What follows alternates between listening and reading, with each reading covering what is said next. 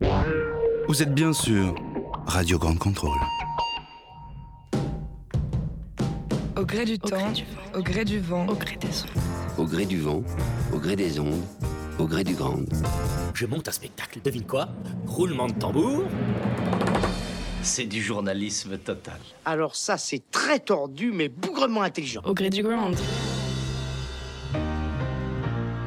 Ça l'insulte notre plein gré.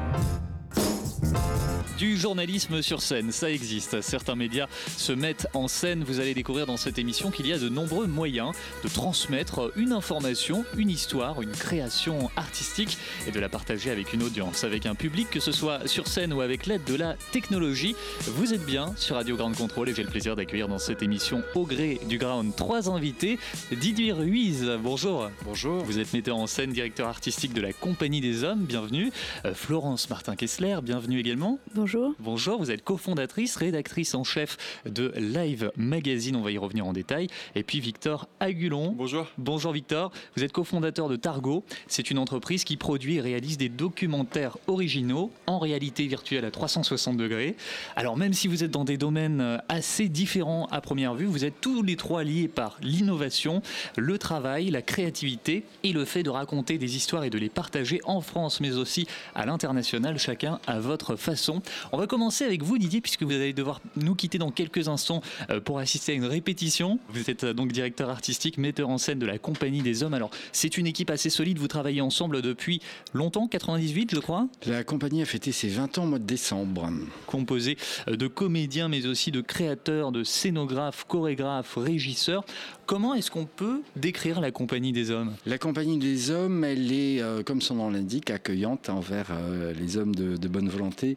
Et on se retrouve surtout autour d'un projet artistique et je dirais même politique, vu les deux dernières créations qui engagent euh, réellement le travail de toute l'équipe autour d'une prise de position euh, politique, oui. Est-ce qu'on est qu'on peut parler de théâtre documentaire dans ce que vous faites? Alors moi, j'aime pas trop. J'ai lu hier un article à propos de la mort d'Agnès Varda qui euh, détestait euh, quand on parle de cinéma documentaire. Et mm -hmm. pour moi, Agnès Varda, elle est réalisatrice de cinéma.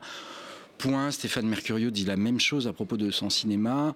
Alors moi je ne vais pas rentrer dans cette bataille-là, mais c'est vrai que euh, donner un qualificatif comme ça, euh, je trouve, moi, enlève de la force au mot théâtre. Et pour moi, c'est le mot théâtre qui est le plus important. S'il fallait mettre un mot et, je suis euh, bon élève, je vais le faire, je préférerais parler de théâtre de l'humanité. Je fais une petite parenthèse en parlant de documentaire. On a pu vous voir à la télé Alors, vous faites référence à la diffusion sur France 3 cette nuit, euh, la, la, la, nuit qui vient de se passer, hein, c'était hier soir à 0h05, du magnifique film de Stéphane Mercurio euh, qui s'appelle L'un vers l'autre.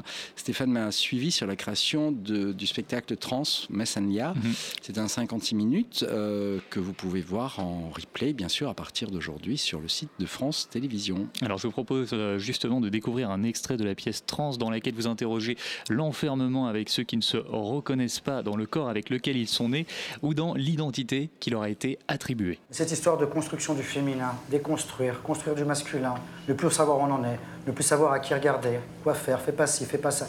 Tous les murs que je me suis levé, toutes les impositions, tous les carcans, stop. En fait, j'ai rien trouvé. J'ai juste à être cohérent avec moi-même. À tel point que finalement, pourquoi ne pas récupérer cette petite fille? Qui fait partie de moi, cette adolescente, la prendre par la main et lui dire c'est ok, tout va bien, on continue le chemin et on y va de l'avant. Et on en profite. Alors j'ai choisi un, passage en français, mais cette pièce est aussi interprétée en espagnol, sous-titrée en live, un peu comme à l'opéra. Euh, c'est un bel exemple d'ouverture à l'international. Vous jouez prochainement à Berlin, par exemple. Cette notion multilingue, universelle, est importante pour vous? Euh, Bien sûr, euh, surtout à, avec le, le, sujet que, que véhicule le, la pièce. On est effectivement à Berlin la semaine prochaine, dans, oui, dans une semaine. ça sera surtitré en français et en anglais. Et, mmh. et je le dis, je, je, le cite parce que je suis assez fier de, ça. On joue à la, la Schaubühne, pour ceux qui ne connaissent pas. C'est le grand théâtre prestigieux de, Berlin où tous les metteurs en scène euh, rêvent de jouer. Et la semaine d'après, on le sait depuis peu, on joue à Tunis euh, lors d'un gros événement euh, LGBT organisé par l'Institut français. Et dans un pays comme la Tunisie, alors c'est vrai que c'est moins valable pour, pour Berlin, euh, dans un pays comme la Tunisie, amener une parole et une visibilité de, personnes transgenres, c'est pas euh, anodin. Alors Didier, vous vous intéressez à, à la thématique de la trace, du portrait, du souvenir, de la la collection également. Vous racontez des histoires, vous cherchez à faire ressortir de chacun la petite histoire qui fait la grande. Euh, comment vous choisissez justement les sujets que vous traitez? Alors figurez-vous que je ne les choisis pas, ce sont eux qui me choisissent. C'est toute la différence. Euh, c'est toute la différence, mais c'est toujours une histoire de rencontre. Le- le- le- le- la création précédente, Une longue peine, c'était une rencontre euh, avec Bernard Bolz. Celle-ci, c'était une, une rencontre avec une femme anonyme dont je ne connais même pas le nom, une maman euh, militante dans une association de parents d'enfants trans qui m'a euh, bouleversé et qui m'a euh, permis de m'interroger sur justement quelle était ma masculinité, comment est-ce que je définissais mon état d'homme et j'étais incapable de répondre à ça et du coup euh, et du coup c'était parti pour lancer la machine et arriver à une création. Dans vos créations, vous diriez que vous cherchez aujourd'hui à innover. Est-ce que vous prenez des risques? Oh, innover, vous savez, c'est un bien grand mot. Je ne sais pas qui innove et euh, moi j'ai l'humilité de penser que tout ce qu'on fait est- est- n'est que la copie de ce qui a été fait auparavant. Et on est toujours le fils et la fille d'eux, ou le petit-fils ou la petite-fille d'eux. Donc euh, l'innovation, elle est... euh, moi je parle de transformation, d'adaptation et de, de transformation avec ses outils, sa sensibilité. Et hum, moi j'ai l'impression d'avoir trouvé un, un qui est le mien, qui évolue de création en création, où j'ai l'impression de savoir davantage avec le temps, euh, heureusement, ce que j'ai envie de dire et de trouver les moyens avec mon équipe artistique pour le traduire et en faire du théâtre. Vous y avez partiellement répondu, mais qu'est-ce qui est important dans ce métier pour vous? Qu'est-ce que vous voulez transmettre? Moi, ce que je veux transmettre, c'est mon regard sur le monde et euh, à partir de là, donner la curiosité aux gens de, me, se pencher à la fenêtre que je leur ouvre via le plateau et de voir que le monde que je vois est euh, peut-être plus beau que celui qu'on a envie de nous faire croire et en tout cas beaucoup plus riche et que la multitude est, est un, un avantage extraordinaire, la multitude des personnes et que bien souvent on vit dans une société qui nous apprend à avoir peur de l'autre et que moi j'ai envie de faire entrer les gens dans le théâtre pour qu'en sortant ils aient envie de les rencontrer, ces autres. Pour découvrir votre travail, vous avez un site internet, la compagnie des hommes.fr. Quelle est la prochaine représentation qu'il ne faut pas manquer? Vous êtes souvent au théâtre de Belleville. Alors nous y serons, merci pour cette perche promotionnelle. Nous y serons à partir du, euh, du 8 avril tous les lundis soirs et les mardis soirs. Le lundi à 21h15, le mardi à 19h et ça jusqu'à la fin du mois de mai pour reprendre un spectacle qui a 20 ans d'âge. Euh, Je pense que c'est un des rares cas euh, dans l'histoire du théâtre français avec les mêmes acteurs qui jouent depuis 20 ans le même personnage. Euh, ça s'appelle L'amour en toutes lettres, question sur la sexualité à l'abbé Violet, 1924-1943, donc jusqu'au fin mai au théâtre de Belleville. Mais je ne pourrai pas quitter ce studio sans citer le 13 et 14 avril de 16h à 20h un autre événement assez curieux et assez improbable qui s'appelle le Grand Bazar des Savoirs pour fêter les 10 ans du théâtre à la piscine à Châtenay-Malabry. Et dans un instant, vous préparez une autre répétition? Et ce soir, c'est la première de Youth 5 à l'espace Olympe de Gouges à euh, Saint-Germain-les-Arpagents et c'est à 19h et c'est à 20h30. Je ne vais pas vous retarder pour que vous ne soyez pas en retard. Juste une dernière question. Euh, Est-ce que votre travail peut se rapprocher du projet de Florence dont on va parler? Mais bien évidemment, puisque nous avons travaillé ensemble, donc la passerelle est déjà construite. Moi, je suis euh, tout à fait preneur pour, euh, pour en jeter une autre de passerelle, bien sûr. Bon, J'ai bien entendu. Très bien. Merci Ce infiniment. fut un grand plaisir de vous accueillir, euh, Didier. Vous êtes le bienvenu quand vous voulez. Évidemment, on va rester sur scène, en tout cas avec vous, euh, Florence Martin Kessler. Pour rappeler le concept de Live Magazine, c'est un journal vivant, c'est-à-dire que vous organisez des soirées, des soirées uniques, pendant lesquelles des journalistes, des photographes, des dessinateurs, des réalisateurs montent sur scène pour raconter en mots, en sons, en images, une histoire, chacun à leur façon. C'est le descriptif qu'on peut lire sur livemagazine.fr. L'idée de ce projet, elle est née en 2013, inspirée d'un concept américain Pop-up Magazine. Florence, comment est né ce projet? Bah, J'ai rencontré le, le fondateur de Pop-Up, qui s'appelle Doug- Douglas McGray, et j'ai trouvé que l'idée de faire un journal euh, vivant, Mhm. l'idée étant qu'au lieu de tourner les pages d'un journal, on va dans un théâtre et, euh, et se succèdent des auteurs et des photographes, comme, ou des journalistes essentiellement. Je trouvais que l'idée était géniale, très simple, et en même temps euh, jamais faite. Et donc il m'a encouragée à, faire ça ici. euh, à Paris. Et puis ensuite, on a fait un peu. Là, j'ai compté récemment, on a, fait dans 16 villes en Europe. Et hier, à Bruxelles, on a fait notre 57e spectacle. Et on, est évidemment dans des salles de plus en plus grandes. Et on est assez. Euh, on trouve ça dingue que les gens euh, viennent écouter des journalistes. On n'annonce pas du tout le programme à l'avance. Euh, et on essaye de mélanger beaucoup les, répertoires. En tout cas, toujours à partir d'une démarche documentaire, comme vous disiez. C'est une, belle aventure qui se développe, un projet qui grossit. Et à la différence d'un média plus traditionnel, vous nous proposez de vivre l'actualité ou de recevoir l'information euh, dans l'instant présent. Parfois des informations inédites, mais vous le dites toujours vérifiées, c'est important.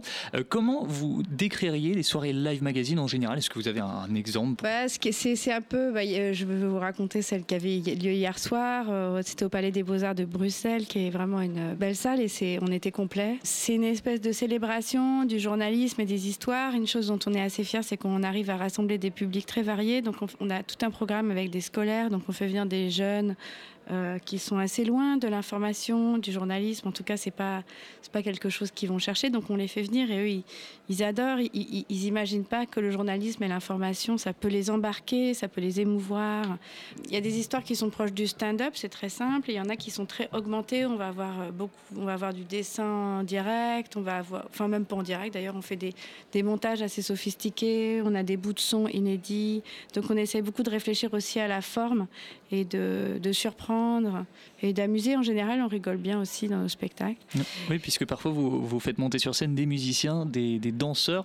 Qu'est-ce qui fonctionne bien comme format? Bah, L'autre jour, on a fait même du, journalisme en nombre chinoise avec un type qui s'appelle Ombreman, qui est assez génial. Je pense que le journalisme en nombre chinoise, c'est pas banal. on a fait des choses, des histoires euh, euh, dansées. Alors moi, contrairement à Didier Ruiz, moi je pense que c'est important de faire des... Moi je viens du documentaire et de la mhm. télévision, je pense que c'est très important de... Il y a certaines barrières qu'il faut absolument effacer, peut-être celle entre journalisme et documentaire, ou entre théâtre et journalisme, mais il y en a d'autres, en particulier en ce moment, entre fiction et réalité, entre facts and fiction. Moi je suis assez acharnée pour euh, que ce soit des murs impénétrables entre les deux, ou même entre dans un journal traditionnellement, surtout dans les journaux anglo-saxons. Moi, j'ai longtemps habité aux États-Unis. La partie opinion est très très très différente de la enfin, opinion, c'est-à-dire les, éditoriaux, mhm. les chroniques, est très différente de celle qui rapporte les faits. Et nous, on essaye aussi de, garder cette frontière un petit peu euh, entre les choses. C'est un petit peu la panique dans le monde du journalisme en ce moment, et donc. Euh, on essaie que le réel peut être encore plus dingue que l'imaginaire, mais il faut bien annoncer les choses, surtout en ce moment parce que les temps sont un peu euh, confus autour de tout ça. Alors justement, on va en parler de cette différence tout à l'heure euh, avec euh, Victor autour de la réalité virtuelle. Autre particularité, il n'y a pas de captation pas de replay, vous êtes à 100% dans le live. Oui, c'est vrai. C'est un choix qui est assez radical et euh, on, se demande parfois si on ne devrait pas faire des best-of de, nos meilleures histoires. On en a produit presque 450, donc c'est vraiment euh, un peu de la haute couture euh, qui se joue une fois. Mais je pense que c'est aussi pour ça que les gens viennent. Puis il y a quelque chose qui se passe. C'est un peu comme euh, quand vous allez voir un concert.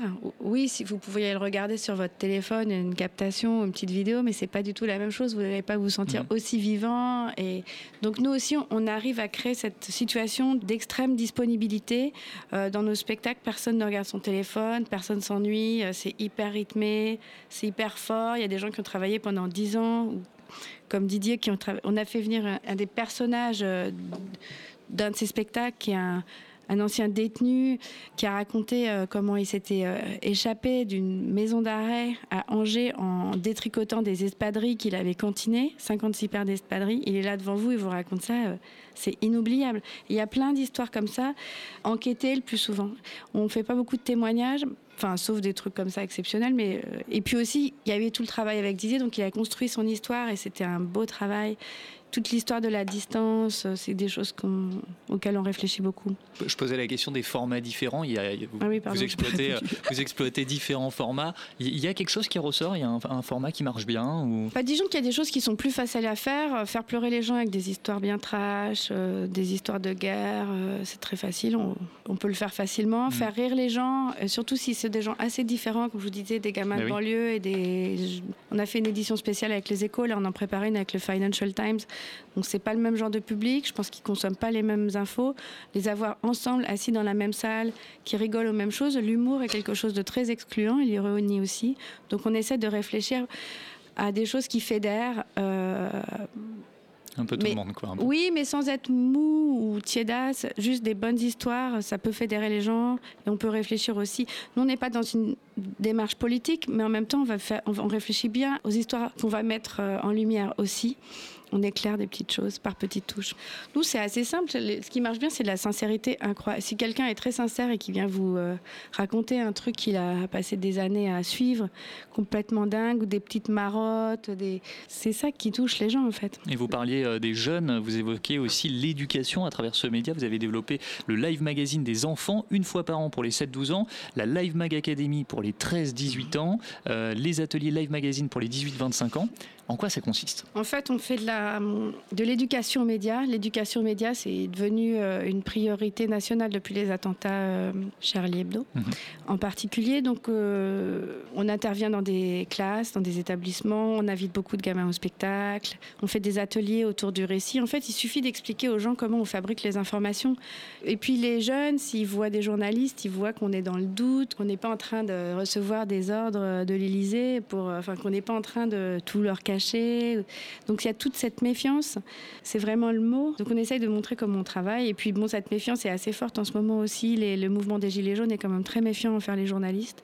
Donc oui, on essaye de faire de l'éducation. C'est assez humble, mais si on reçoit des subventions, donc on, on a quelque chose qui marche. Et je pense que les jeunes, ils aiment bien l'oralité aussi. Mm. C'est pas du tout. Nous, ce qu'on fait, c'est pas du tout intellectuel et c'est pas du tout perché. C'est très. C'est tout le monde peut comprendre les histoires. Donc euh, Et s'exprimer aussi, du coup. et s'exprimer. Oui, voilà. Du coup, on leur donne la parole aussi sur des histoires qu'ils ont vécues, et ça, c'est un bon outil euh, pédagogique en fait. Absolument.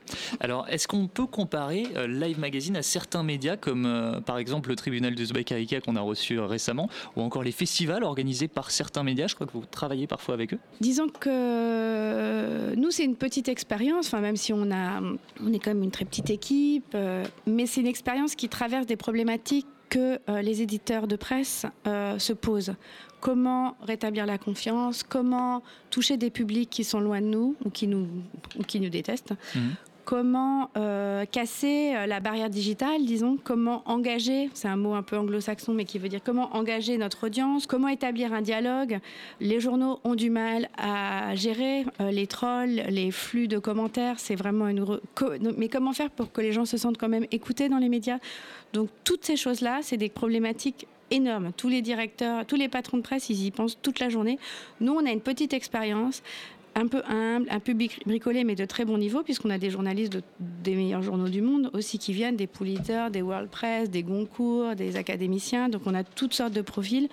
Et on leur dit, bah voilà, il y a quelque chose qui est simple, que nous on sait faire, euh, c'est de prendre la parole humblement, enfin, dans des salles et de vendre des billets. Il y a un modèle économique autour de ça. Et l'événementiel est quelque chose que les journaux essayent de développer dans des festivals avec plus ou moins de succès.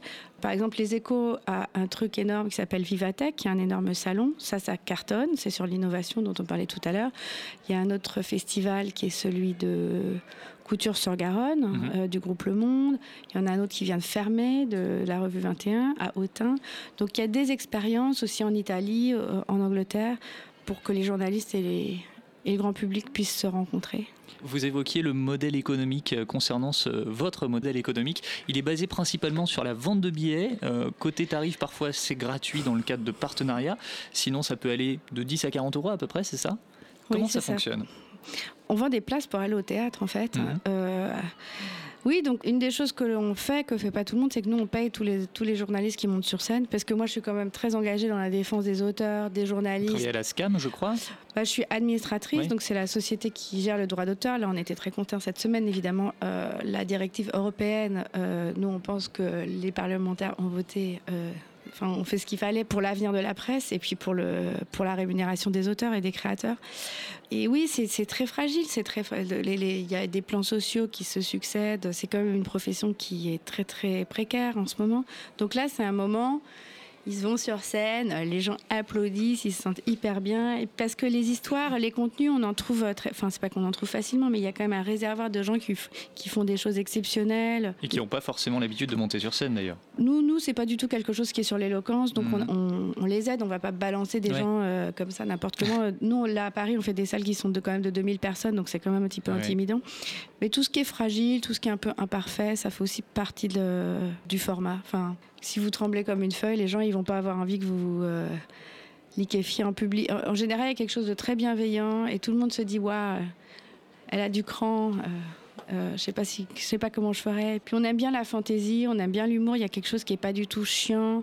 Et quand on fait des choses avec, par exemple, le Financial Times, je pense que eux, ils font pas mal d'événementiels, mais c'est sou- souvent des conférences. Sur des formats complètement euh, éculés souvent quand même qui sont les tables rondes, les, les talks, les machins. Et nous on a quelque chose qui est hyper frais, qui est plein de fantaisie. Et puis les gens, les journalistes et les auteurs ils sont ravis, ils, ont- ils sont contents de- d'avoir des fo- enfin il y a tellement de choses qui sont formatées. Et là c'est un espace de liberté exceptionnel, on vous dit tiens toi t'es au Financial Times, on va faire un truc en, avec une cantatrice là pour notre prochain spectacle en avril à Londres, on fait un truc, euh, on, a demandé à une cantatrice de chanter les cours de la bourse. Ça les éclate, ils trouvent ça trop drôle. Alors justement, vous, vous parlez de Londres, vous vous ouvrez à l'international, vous avez des dates prochainement à Londres, à Bruxelles également. Quelle est l'ambition de, de Live Magazine aujourd'hui? C'est de se développer comme ça à l'international? Bah, notre ambition déjà, c'était de construire un modèle économique où, où tout le monde est payé à, la valeur de, de- de ce qu'il produit. C'est déjà, euh, nous on est déjà très contents de Mhm. ça. Euh, Notre, oui, on est hyper contents. On va aller en Italie. On est, de faire un, là notre première à Londres. euh, On est ravis. C'est dans une salle magnifique qui fait partie du Barbican. C'est un, un endroit un petit peu mythique. On le fait avec un journal qui est quand même un journal exceptionnel, le Financial Times. Donc d'être travaillé avec tous ces journalistes, on apprend toujours. euh, bah oui, notre ambition, c'est ça. Après, euh, on peut réfléchir à qu'est-ce qu'on va faire de toutes ces histoires. Est-ce qu'on va en faire de la radio Ou est-ce que ce serait nous tirer une balle dans le pied et de rester dans le live? Donc, on réfléchit à tout ça. Après, il y a d'autres euh, formats. Nous, on est dans des formats où on a à peu près 10 ou 12 histoires, comme dans un journal. C'est rubriqué, international. On a 10 ou 12 auteurs qui montent sur scène. Est-ce qu'on pourrait pas inventer des, des formes On fait une espèce de grand format qui se rapprocherait peut-être du théâtre documentaire? On réfléchit à tout ça. Quelque chose de, de plus anecdotique euh, que je trouvais original, vous faites parfois de la pub sur scène. Ah oui, Alors, ça c'est mon grand rêve. Alors parce que je me suis dit, on est un journal, on tourne les pages, on tourne les pages, et tac, la page de pub. Bah oui, Donc euh, on en a fait.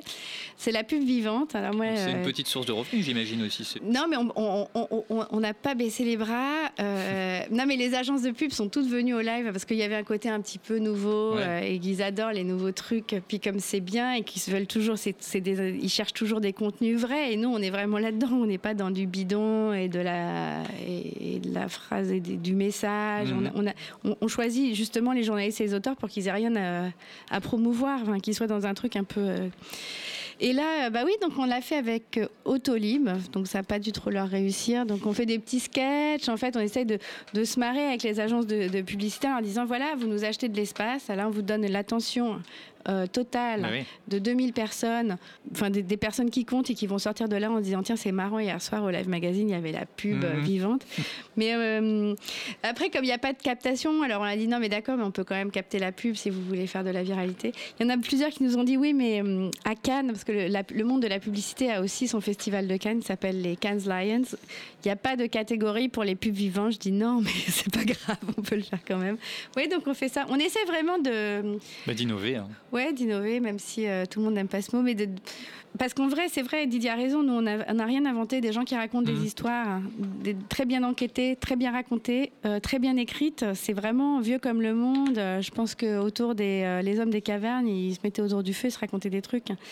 Mais euh, le numérique fait que c'est très désintermédié. Les gens sont très contents de voir des, de vivre quelque chose aussi tous ensemble. C'est pas à la carte. Nous, tu sais pas ce que tu vas voir et tu vas partager quelque chose ensemble.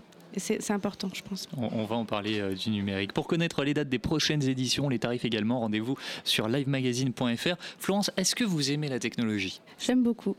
J'aime beaucoup. Victor Agulon, vous êtes cofondateur de Targo. Vous produisez, vous réalisez des documentaires qu'on peut donc visionner à 360 degrés en réalité virtuelle. Est-ce que vous pourriez nous présenter simplement le concept Targo? Alors Targo, c'est un média en réalité virtuelle, c'est-à-dire qu'on crée et on diffuse des reportages qui sont filmés en vidéo 360 et qui sont faits pour être vus dans des casques de Mhm. réalité virtuelle. Donc c'est vraiment des casques dans lesquels on peut tourner la tête et vraiment voir partout, euh, partout autour de soi. Nous, on raconte des histoires qu'on appelle des histoires extraordinaires. Donc c'est des histoires qui sont racontées par une personne et qui va nous ouvrir euh, des portes qui sont habituellement fermées ou nous faire découvrir des lieux assez incroyables. Donc vraiment, nous, le, le point de départ, c'est l'immersion. Le fait de dire qu'on a une vraie valeur ajoutée à se retrouver mis en situation de pouvoir positionner son corps dans un espace. Et c'est le principe sur lequel on a créé Targo. Aujourd'hui, ça commence avec euh, la réalité virtuelle, peut-être que demain ce sera de la réalité augmentée, mais en tout cas l'important pour nous c'est vraiment de positionner le corps à l'intérieur d'un reportage et donner l'impression de, en fait, d'y être. Et c'est ce que nous permet la vidéo 360 et la réalité virtuelle. Alors justement, est-ce qu'on peut rappeler la différence entre réalité virtuelle et réalité augmentée? Parce qu'il y a parfois un, petit peu de confusion entre il y, a, les deux. il y a un peu de confusion. Alors c'est très simple. Euh, la réalité virtuelle, c'est quand on met un casque et qu'on est vraiment immergé dans un autre univers. Donc ça, c'est la réalité virtuelle, c'est on est 100% plongé dans, dans, un espace qui n'est pas, forcément, euh, pas forcément réel, donc qui est vraiment virtuel. Deuxièmement, c'est la réalité augmentée. La réalité augmentée, c'est ce qu'on peut faire avec son téléphone. Euh, c'est les filtres sur Facebook, sur Instagram, sur Snapchat. Ça consiste à ajouter du virtuel dans le réel, mais en transparence. Et c'est vraiment la différence entre les deux. La réalité virtuelle, si on veut, j'entre dans un monde, et la réalité augmentée, d'une certaine manière, on fait apparaître le monde dans le monde réel. Alors pour ceux qui nous écoutent en, en podcast, je précise qu'on est samedi et qu'il y a des événements ici à Grande Contrôle, on entend un petit peu de bruit derrière nous. Euh, pourquoi est-ce que à l'origine de ce projet, vous avez choisi le domaine de la VR, de la réalité virtuelle? En fait, l'origine de Targos, ça vient de, euh, de deux personnes, donc moi-même et Chloé Rochereuil, qui elle est journaliste, et du coup qui avait toujours cette, volonté de raconter euh, des histoires, le, enfin raconter le réel, et moi qui viens plutôt du monde euh, de l'innovation pour tout ce que ça peut vouloir dire, et j'étais particulièrement intéressé par les technologies visuelles. Euh, ça va être tout ce qui est vraiment ce qu'on appelle vision par ordinateur, donc réalité augmentée, réalité virtuelle, et ce champ de rendre la technologie visuelle m'a toujours assez, assez fasciné. Et au cours de discussions avec Chloé, on en est arrivé au, au, point où on se rendait compte qu'on peut en fait faire utiliser cette technologie-là pour faire des reportages, pour raconter des histoires. Et c'est comme ça en fait qu'on a lancé Targo. Au début, Targo c'était vraiment un projet étudiant. Euh, on faisait ça parce que ça nous, ça nous plaisait, ça nous intéressait. Et en fait, on s'est rendu compte qu'il y avait quelque chose à creuser. Euh, on a travaillé avec des médias rapidement en fait qui étaient intéressés parce qu'on maîtrisait cette technologie-là on savait raconter des histoires avec. Et c'est comme ça, du coup, qu'on a commencé à faire vraiment de Targo un média euh, indépendant et autonome. Alors, vous, vous, aussi, vous cherchez à faire ressortir de chacun la petite histoire qui fait la grande.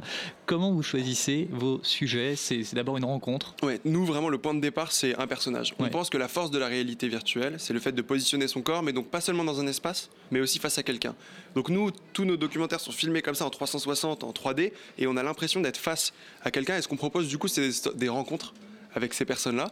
Euh, ça dure 5 à 10 minutes et ça permet vraiment du coup dans le temps de 5 à 10 minutes de rencontrer, d'avoir l'impression d'être, euh, d'être en face à face avec quelqu'un. Donc on cherche quelqu'un qui va avoir d'abord un, parcours inspirant, euh, qui va avoir des histoires originales à raconter, quelqu'un qui sort de l'ordinaire qu'on ne pourrait pas forcément rencontrer dans son quotidien. Ça en général c'est le point de départ. Pour vous donner des exemples concrets, ça peut être le recteur de la cathédrale Notre-Dame qui est quelqu'un qui a un parcours assez singulier. Ça peut être très bien aussi euh, des apiculteurs qui en fait euh, ont des ruches sur les toits de Paris, mais ça peut aller à des personnes qui font des compétitions de moissonneuses batteuses. Euh, donc trouver vraiment des histoires qui sont qui sortent de l'ordinaire et ensuite de commencer à les raconter en partant de leur histoire vraiment et de naviguer dans les espaces que dans lesquels eux évoluent. Donc on a envie et en fait étonnamment il y avait beaucoup je trouve de parallèles euh, à faire entre ce que disait Florence et ce qu'on euh, ce qu'on fait nous, euh, notamment sur le, le contact avec la réalité, enfin le, le fait qu'on supprime presque, enfin la critique que vous émettiez sur le, le digital et la désintermédiation. Nous on a envie aussi de reconnecter directement, d'incarner une histoire par la personne qui la raconte et ça c'est vraiment un point central pour nous. Donc il y a ce côté qui est euh, l'histoire, un personnage fort et un lieu auquel, Un lieu. auquel on n'aurait Ouais. pas accès. Alors, c'est accessible à tous. On peut découvrir vos vidéos, vos réalisations documentaires sur YouTube, même sans casque de réalité virtuelle. On peut, euh, avec la souris, euh, s'amuser à, à regarder un petit peu euh, autour. Je rappelle le nom de votre site internet targostories.com. Euh, ces films sont doublés en anglais, euh, sous-titrés en français. Quelle est votre, euh, votre ambition? À qui s'adressent ces documentaires Alors, en fait, les deux points sont liés sur l'accessibilité. Comment est-ce qu'on rend ces reportages accessibles à tous? Premièrement, on sait qu'il y a assez peu de personnes aujourd'hui qui sont équipées de casques de réalité virtuelle. C'est une vingtaine de millions de casques dans le monde. Donc on reste sur quelque chose qui est assez marginal encore à l'heure actuelle. Donc on sait que pour aider à faire connaître cette technologie, pour que tout le monde puisse avoir accès aux histoires qu'on raconte et aux sujets qu'on a envie de traiter, on les rend accessibles en 360 sur Facebook, sur YouTube. Ça c'est le premier point. La deuxième raison, c'est que vu qu'il n'y a que 20 millions de casques aujourd'hui, pour aller parler à une vraie audience, il faut parler à une audience qui est internationale. Et donc il faut traduire les contenus en anglais. Donc aujourd'hui, nos expériences sont accessibles sur des plateformes de streaming en réalité virtuelle. C'est vraiment des équivalents de Netflix, et on va dessus, on clique et on a accès euh, à l'expérience. Et là, c'est essentiellement une audience qui va être euh, américaine et en tout cas qui va être anglophone. Donc nous, nos documentaires sont toujours accessibles dans les deux langues. Et je pense que c'est important aussi, ça nous, euh, ça nous force à nous poser des questions qui sont quelles sont les histoires qu'on va aller raconter et qui vont parler à l'universel et qui vont aller parler à tous. Et je pense que c'est une vraie exigence de se dire est-ce que ce sujet-là va aller parler à un Américain, à un Japonais, à un Canadien, à un Brésilien? Donc sur un sujet comme les coulisses de la cathédrale Notre-Dame, ça parle à tout le monde. On fait des choses sur du surf avec la vice-championne euh, du monde. Donc on cherche vraiment à chaque fois des sujets qui peuvent aller parler à tous et où on a envie de rencontrer la personne qui, qui fait exister ces histoires. Et vous financez soit par les partenariats, soit ce sont même parfois des commandes de clients pour des films sur mesure. Alors ça, il y a une partie où effectivement on fait de la commande sur mesure, mais qui est, assez, qui est totalement déliée euh, de l'activité de médias. Et ensuite, il y a un côté où on travaille nous avec des partenaires qui sont par exemple des fabricants de caméras. Euh, le documentaire sur Notre-Dame a été euh, produit en partenariat avec Ricoteta, qui est une marque de caméra 360. On fait aussi euh, des coproductions. Ce même documentaire a été produit en coproduction avec la chaîne Histoire du groupe TF1. Donc ça, c'est des modalités pour le financement en amont d'un projet. Et ensuite, on exploite ces documentaires-là dans des salles de réalité virtuelle. Et en fait, aujourd'hui, ce qui est en train d'émerger dans le, monde, c'est vraiment des espaces dans lesquels il y a une vingtaine, une trentaine de casques. Et on peut aller payer 20 euros pour avoir accès pendant une heure à, à ces casques-là. Et donc nous, on exploite aussi nos contenus dans des lieux physiques dans lesquels les gens se déplacent spécifiquement pour avoir une expérience de bonne qualité et accès à cette expérience du coup de, de qualité qu'on essaye d'avoir au supérieur. Et vous parliez de caméra 360 d'un point de vue technique, c'est assez complexe puisque vous filmez en 6K à 360 degrés. Euh, il faut se cacher pendant qu'on filme Alors il y, y, a plein de détails exactement sur, la, sur les techniques de production, il y a énormément de, de, de, choses à prendre en compte. Donc quand on fait une interview, évidemment, on n'est pas dans la pièce. Bah oui, soit, ça. soit on est derrière une porte, soit on est derrière un rideau. Donc on est en général caché, il ne faut pas qu'on puisse être vu. Donc ça peut donner lieu à des situations assez, euh, assez cocasses. mais, euh, mais, mais généralement, ça se passe très bien et en fait, on entend, on a soit des systèmes de talkie-walkie ou de micro. Donc en fait, systématiquement, on est capable d'échanger et, de mener, euh, et de mener une interview euh, assez naturellement. Ensuite, une caméra 360, le principe de fonctionnement est extrêmement simple. C'est des objectifs qui regardent dans tous les sens. Et donc ils filment au même moment. Donc c'est pas une caméra qui tourne, c'est vraiment une caméra qui est fixe avec six lentilles dans tous les sens. Et nous, notre travail en post-production va être de réassembler tous ces objectifs pour obtenir un panorama vraiment à 360 degrés. Donc c'est des fichiers qui sont extrêmement lourds, c'est un temps de post-production qui est plus important, j'ai envie de dire à échelle de temps euh, donnée produite, c'est-à-dire pour une minute, ça va être plus long de produire une minute en réalité virtuelle euh, qu'une minute pour de la télé ou pour, euh, Mhm. pour du cinéma, ça peut être un peu différent, mais c'est en tout cas quelque chose qui s'éloigne beaucoup de tout ce qu'on peut entendre sur la simplicité de la création de la vidéo aujourd'hui. Et on peut dire, voilà, on peut filmer avec un iPhone, faire un reportage avec un iPhone. Pour faire un bon reportage, un bon documentaire en réalité virtuelle, ça demande des moyens qui sont assez importants et qui sont en fait nécessaires si on veut aussi faire en sorte que ce soit agréable. Parce qu'on peut très bien aller filmer avec une caméra qui coûte, euh, qui coûte 200 euros. Mais ce ne sera pas le même rendu, Ce évidemment. ne sera pas le même rendu et en tant qu'utilisateur derrière, ce ne sera pas une expérience confortable. Alors c'est quand même un domaine qui peut paraître euh, encore assez futuriste. Aujourd'hui, dans l'esprit des gens, vous allez voir que les avis sont très partagés quand on leur parle de réalité virtuelle. J'ai demandé en tout cas aux visiteurs de Ground Control ce qu'ils en pensaient. Voici leur réaction. Malgré mon âge, je suis pas du tout euh, nouvelle technologie, digitale. Euh, du coup, la réalité virtuelle, euh, c'est pas du tout quelque chose qui m'intéresse. J'ai jamais eu l'occasion de mettre un casque VR. Euh, c'est pas quelque chose qui m'attire. En général, j'aime pas trop tout ce qui est science-fiction, Je viens de l'éducation populaire, donc je me contente d'un bon vieux post-it, euh, de feutre et de carton, et je trouve ça très bien. Je suis curieuse, mais j'ai pas encore euh, eu l'occasion d'essayer. Voilà. C'est pas un truc qui m'attire du tout, j'ai du mal à comprendre le concept en fait. Si ça peut amuser les gens, euh, j'en pense que du bien. Faut voir comment c'est utilisé, mais oui, ça doit être marrant. Je trouve que ça déshumanise un petit peu. Ça renforce un peu l'individualisme parfois et euh, peut-être même un peu la déconnexion de la réalité. C'est presque un peu contradictoire, donc je me pose un peu toutes ces questions. C'est marrant, j'ai pas du tout cette vision-là. C'est trop drôle. C'est c'est une échappatoire, mais c'est bien parfois d'avoir une échappatoire. Bah, je pense que comme tout progrès technologique, ça peut être une bonne chose. Maintenant, euh, comme d'hab, on en fait des dérives. Et, euh, et voilà, je pense que dans une situation réfléchie, cadrée et sans excès, oui. Moi, je trouve ça génial. Personnellement, j'adore. C'est grâce à mes enfants que je découvre tout ça. Et je trouve que c'est super. Vaut mieux euh, aller sur place que découvrir un zoo avec ses lunettes. Par exemple, j'avais vu une exposition euh, réalité virtuelle où en fait, tu avais une photo euh, et avec un pictogramme ou je sais plus quoi, ça te permettait de rentrer dans cette photo et d'avoir une vision 360 degrés et de créer le débat et la discussion par rapport à ça. Et en fait, pour des personnes qui n'auraient pas pu se déplacer, parce que là, c'était des photos, je crois, en Amazonie, et en fait, ça permettait ben, d'y être sans y être. Là, par contre, c'est un levier d'accessibilité. C'est super là. Je pense qu'en termes de marketing, de vente, ça peut avoir des avantages. Euh, je pense aussi par rapport aux jeux vidéo. Tout ce qui est un peu simulation de vol ou euh, saut en parachute ou des choses comme ça, ça pourrait être marrant. Peut-être des sensations que je pourrais pas avoir euh, dans la vraie vie. Avoir l'impression de voler ou quelque chose comme ça. Plus du voyage, moi, des expériences euh, de survoler euh, des endroits. J'aimerais bien euh, être dans une pièce et être entouré par un tableau. Ça, c'est mon rêve. Moi, je trouve que ça fait mal aux yeux. Sincèrement. Moi, je préfère vivre les moments, euh, enfin les moments réels et par exemple un concert, je préfère le vivre plutôt que le voir en réalité virtuelle. Même si, enfin, si je peux pas y aller, bah, c'est pas grave, je le verrai la prochaine fois. Moi, je pense qu'on ne peut pas échapper à la technologie, on ne peut pas échapper à notre futur, mais tout est une question de modération, consommation avec modération. Donc, si on tombe dans l'excès, c'est mauvais. Si on monte pas dans le train, on va être dépassé. Alors, qu'est-ce que vous en pensez de ces réactions assez partagées? C'est assez tranché. hein. Victor, Florence, même, n'hésitez pas à réagir. Je trouve ça assez génial. On a- moi, j'ai passé la semaine dernière sur un salon. à- J'étais à Laval Virtual, qui est un- le grand salon de la réalité virtuelle, enfin un des grands salons de la réalité virtuelle euh, en France. Et on a eu deux jours de week-end pour faire euh, découvrir la réalité virtuelle, en tout cas ce qu'on fait nous euh, au grand public. Et c'est vrai que je pense que tout d'abord, ce qui ressort, c'est que c'est quand même un objet qui, qui intrigue beaucoup.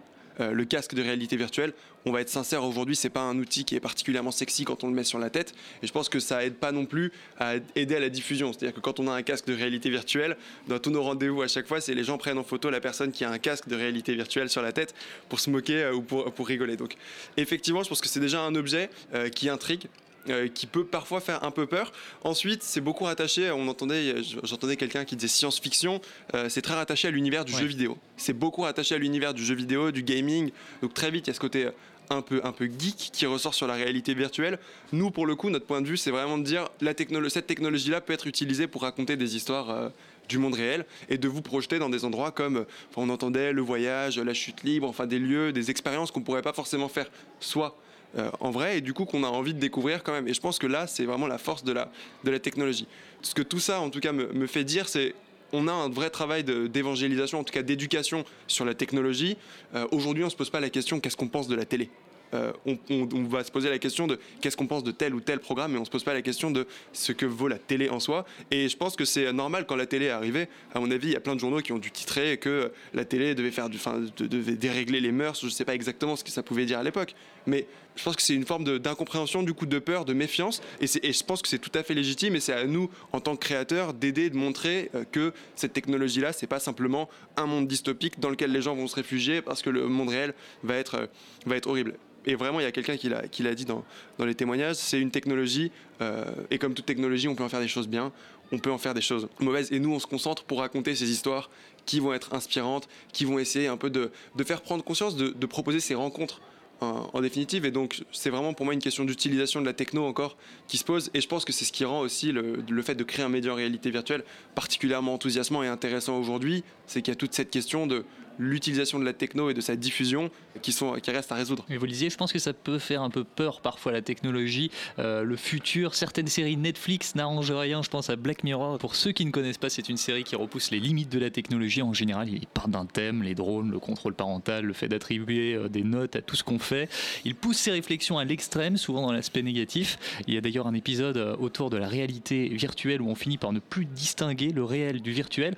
Victor, vous, vous ressentez parfois cette appréhension des, des gens face à la technologie Vous vous posez ces questions? On se pose évidemment la question, euh, on- en fait on nous pose souvent la question par exemple de l'éthique autour de ce qu'on fait euh, dans la réalité virtuelle, de qu'est-ce qu'on a envie de faire vivre euh, aux gens ou pas. Je pense que c'est une question qui est très personnelle en définitive, c'est une question à laquelle on répond enfin, chacun à notre manière. Nous, on n'a pas envie de faire vivre des expériences traumatisantes aux gens, parce que déjà c'est un premier, euh, c'est un critère, ça peut paraître basique. non mais non mais il y a des expériences, par exemple la. Sundance, il y a un an, il y avait une expérience où euh, on vous projetait dans une explosion. Je crois que c'était dans un marché. euh, je crois que c'était en Irak. Et donc euh, c'était une expérience euh, avec du souffle, de la chaleur, etc. Et on vous faisait vraiment, on vous donnait l'impression d'être dans l'explosion. C'est pas du tout le genre de- d'expérience qu'on a envie de proposer. Donc euh, je pense effectivement qu'il pourrait y avoir des dérives et qu'il y en aura certainement. C'est, euh, enfin, ce serait naïf de penser que c'est une technologie qui va apporter que du bien et résoudre tous les problèmes. Donc euh, ça va forcément poser des problèmes. Ensuite, on essaye, nous, de tracer une ligne très claire sur ce qu'on fait. Et de... il y a des choses qu'on ne ferait pas. On a rarement envie de mettre dans la peau de quelqu'un, vraiment. C'est des choses qui nous mettent mal à l'aise. Donc, c'est, pour moi, c'est une question d'éthique. Et donc, une question d'éthique, c'est pas une question de, c'est une question de degré. Et pas, et c'est pas forcément une question binaire. Donc, je pense que c'est une question à laquelle on doit, enfin, chacun répondre.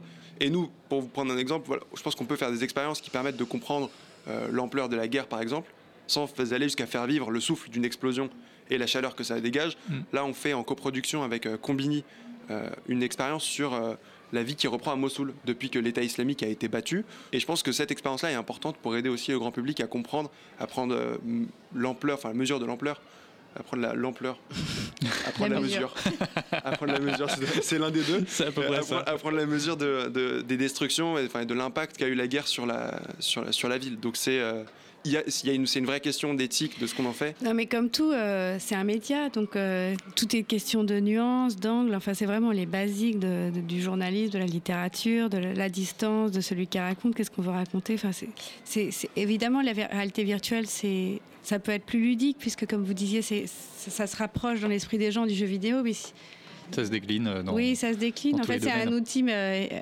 dément, quoi. Sinon, à part ça. Pour revenir justement à notre sujet de la scène, on peut envisager de faire de la réalité virtuelle en live. Apparemment, ça, ça a déjà été fait dans le domaine sportif. Ouais, dans le domaine sportif, ça existe, c'est possible. En fait, la plus grosse contrainte pour faire ça aujourd'hui, euh, c'est la question de bande passante, c'est une Du question débit, de technologie, euh, de débit. réel.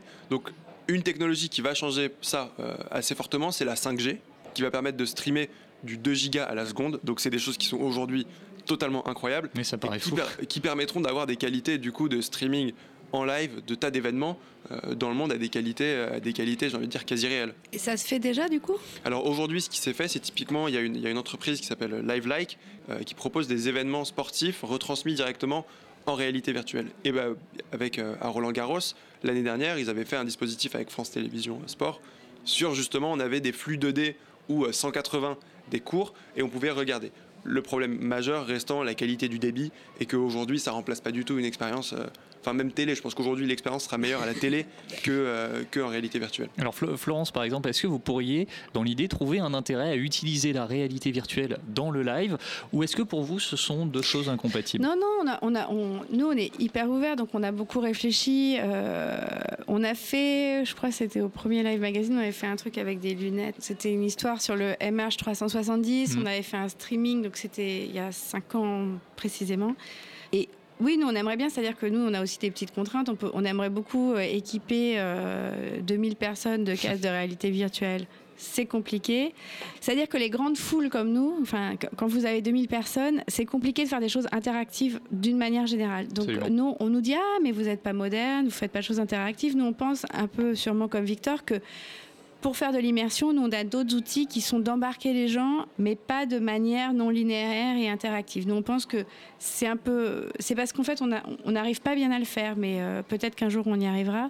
Je me demandais si pour du son binaural, qui est une technologie euh, audio qui permet d'être très immergé dans les sons, euh, est-ce qu'on pourrait imaginer donner des casques à tout le monde si j'avais un partenariat avec je sais pas qui? Pourquoi pas?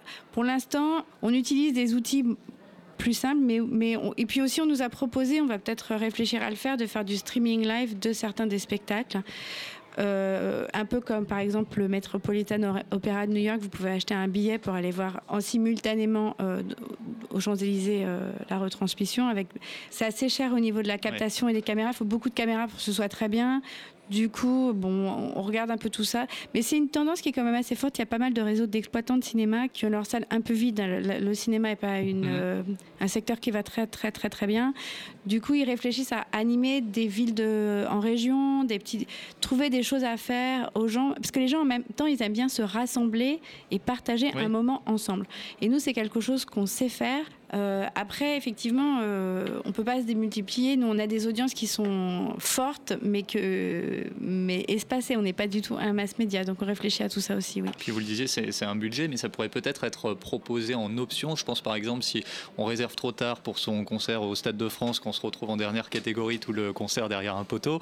Bon, bah, si on nous propose ça en option, pourquoi pas? Ça peut peut-être avoir un intérêt dans. Vous voulez dans que je propose ça à la FIFA, mais très bien, très bonne idée. Je sais pas, hein, en tout cas, c'est une idée peut-être que- qu'on va évoluer. Non, non, vers ça. mais on n'est pas du tout, on n'est pas du tout anti-technologie. Mm. Euh, c'est juste euh, quand on parle d'innovation, on associe souvent technologie et innovation. Or, je trouve que c'est pas vrai. On peut faire de la, des innovations narratives, souvent juste en décloisonnant, comme je disais. Et Victor, est-ce que vous pensez que la réalité virtuelle pourrait se développer dans les médias en général, euh, dans le reportage par exemple? Ça a commencé, au fait, on a eu, je pense qu'il y a eu deux phases dans la technologie. Quand ça a commencé, il y a eu une première phase d'enthousiasme dans laquelle tout le monde s'est a commencé à faire de, de la réalité virtuelle.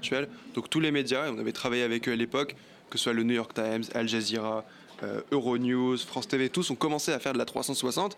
Et en fait, ils se sont rendus compte assez rapidement que la 360, c'était pas de la réalité virtuelle. Que la 360, c'était fait pour être vu sur un mobile, que du coup, ça répondait à des modes de consommation euh, assez frénétiques.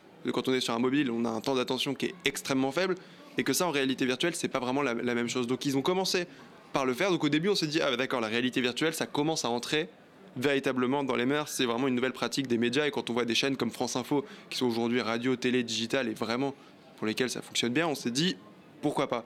Et en fait, aujourd'hui, on a une forme de rétractation de tous ces médias qui se rendent compte effectivement que ça met un peu plus de temps que ce qu'ils pensaient à démarrer.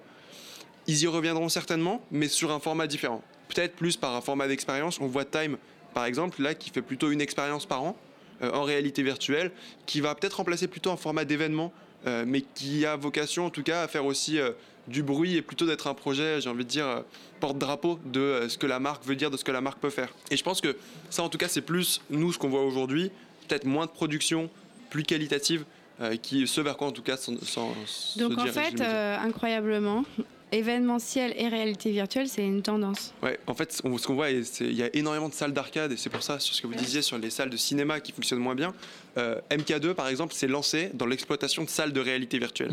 Ils font ça extrêmement bien, et ça marche vraiment bien aussi. Et typiquement, ce qu'on voit dans les salles d'arcade et salles de cinéma, ce qui fonctionne le mieux, ça va être souvent des expériences interactives. Donc c'est avec 4-5 personnes, on peut aller euh, dans une salle et en fait on va se voir, on va voir les avatars des uns des autres de manière interactive euh, en réalité virtuelle. Donc en fait, le futur de la réalité virtuelle, à terme, a vocation à être complètement interactif et événementialisé, parce qu'on n'aura pas euh, un et espace... présentiel, quoi. Exactement. Et du coup, du coup aujourd'hui, en tout cas, c'est comme ça que ça se passe déjà. Et du coup, ça tirait un peu vers le gaming et le monde de, de- du jeu quand même. Dans un premier temps, oui, mais des techniques aujourd'hui de technologie qui s'appellent de la photogrammétrie. Très simplement, c'est prendre des tas de photos du monde réel et ensuite de pouvoir le reconstruire en 3D, nous permettrait ensuite de, au lieu d'être dans un univers virtuel de jeux vidéo, d'être dans un univers réel et je sais pas d'enquêter par exemple ou de faire euh, ou de faire enfin découvrir une vidéo euh, en 3D de quelqu'un dans une expérience. Donc en fait, d'ici 4-5 ans, ce sera possible d'amener vraiment du réel dans la réalité virtuelle. Mais c'est des questions technologiques qui sont en train de se de se de se C'est hyper intéressant. s'éclairer. Par exemple, je pense à ce que fait la société Iconem. Eux, ils, ils captent des, des sites du patrimoine mondial en danger. Palmyre, par exemple, qui a Mhm. été détruit par euh, l'organisation État islamique. Donc, ils, ils reconstituent des, des lieux. Et comme l'archéologie est quelque chose qui intéresse beaucoup les gens et qui est très populaire et accessible, ça. Et il- lui, il m'a dit qu'il avait un problème de narration. Il sait pas trop quoi faire avec toutes Ouais. ces images. Non, le, le problème derrière, c'est la narration, parce qu'effectivement, on, a, on va avoir cette capacité très rapidement à recréer des lieux de manière totalement réaliste, vraiment, et à les faire vivre de manière réaliste. C'est comment est-ce qu'on va guider quelqu'un euh, là-dedans Et c'est plutôt là que les questions se posent. Et je pense qu'il faut, euh, là, il va, il va y avoir beaucoup de tests qui vont être faits euh, sur ces sujets-là, parce que c'est pas du tout des questions qui sont, auxquelles il y a des réponses. Vraiment, sur là, c'est de l'innovation pure, c'est du test et de l'amélioration au fur et à mesure. Mais en tout cas, à terme, je pense que la réalité virtuelle, ce sera effectivement dans des lieux dans lesquels on sera peut-être 500-600 mètres carrés, dans lesquels en fait on sera à 5-6 et on pourra se déplacer et pour le coup découvrir des espaces avec un sentiment d'immersion qui est encore dix fois Oui, supérieur. ça à ce qu'on a intéresse beaucoup les musées d'ailleurs. Ouais. Et les institutions culturelles et les châteaux. ça. L'Institut du monde arabe, par exemple, avait une exposition qu'ils avaient fait en partenariat avec Ubisoft de réalité virtuelle dans laquelle on était dans des lieux qui avaient été détruits et reconstruits en photogrammétrie, etc. Ce que vous dites sur la question de, du présentiel, c'est vraiment le futur de la réalité virtuelle. C'est ce qu'on voit en train de se mettre en place euh, aujourd'hui avec euh, des salles d'arcade, des salles de cinéma. Et je pense que c'est effectivement ce qui marche le mieux. C'est une expérience qui est forte pour laquelle les gens sont prêts à payer en tout cas. Ça se décline vraiment à tous les domaines. Euh, D'un point de vue euh, plus général, est-ce que vous trouvez que les médias innovent encore aujourd'hui, en France, à l'international, même si le mot innover, euh, on est assez partagé? Est-ce que vous avez des exemples d'innovation, Florence, par exemple? Les, les médias, c'est- juste là, c'est l'innovation pour la survie. Enfin, le, le- le- Mm. le- Ils sont un peu obligés d'y passer, Non, quoi. mais là, le- je ne sais pas si vous vous rendez compte de ce que se sont pris les journaux. Là, c'est depuis 10 ans, les recettes publicitaires s'effondrent, le mode des distributions s'effondre, la transition au numérique, c'est quelque chose qui est quand même violent. En plus de ça, il y a la défiance dont on parlait tout à l'heure. Donc, c'est vraiment des, changements euh, de modèle. quoi. C'est vraiment des, bouleversements. Donc, euh, ils perdent leurs lecteurs, ils perdent tous leurs revenus en ce moment. Ils perdent les ventes. Donc, c'est quand on a des courbes qui ne regardent que vers le bas. euh, oui, vous avez intérêt à réfléchir à comment vous allez survivre. Il y a même des, des réflexions sur euh, est-ce que le journalisme devrait devenir euh, une activité totalement subventionnée hors marché comme l'opéra, enfin du service public Ouais. citoyen? C'est des choses qui se réfléchissent. Après, il y a d'autres problèmes parce que est-ce qu'on veut avoir l'État et les, les médias qui sont ensemble? Non, mais ce que je veux dire, c'est que c'est les organisations euh, se prennent des murs, donc oui, elles sont obligées d'innover. Après, euh, il y a beaucoup de tests. Les anglo-saxons euh, sont plus aiment bien prendre des risques. Le Guardian a fait beaucoup d'expériences. Il s'est pris beaucoup d'échecs aussi, Bien sûr. en vidéo en particulier. Je pense que personne ne sait exactement comment ça va se rééquilibrer vraiment, mais les réseaux sociaux aussi, c'était une tendance complètement dingue qui a complètement changé la façon dont on entre dans le- la consommation d'informations. Tout est gratuit, tout est instantané. Il y a des erreurs énormes qui ont été faites euh, au niveau de la monétisation du contenu journalistique. Qu'est-ce que j'ai trouvé de bien Euh, Quand même des journaux comme le New York Times, euh, quand même, eux, ils sont quand même euh, assez forts, quoi. Donc ils, ils essayent plein de trucs. C'est le plus grand journal du monde, c'est un journal mondial. Moi, je trouve ça. Ils, ont fait des, choses multimédia phénoménalement réussies. des contenus extraordinaires. Et puis il y a aussi des choses qui sont très simples comme des petits documentaires. Moi je viens du documentaire, des petits documentaires sur les réseaux sociaux, il n'y en a pas tant que ça qui soient magnifiques.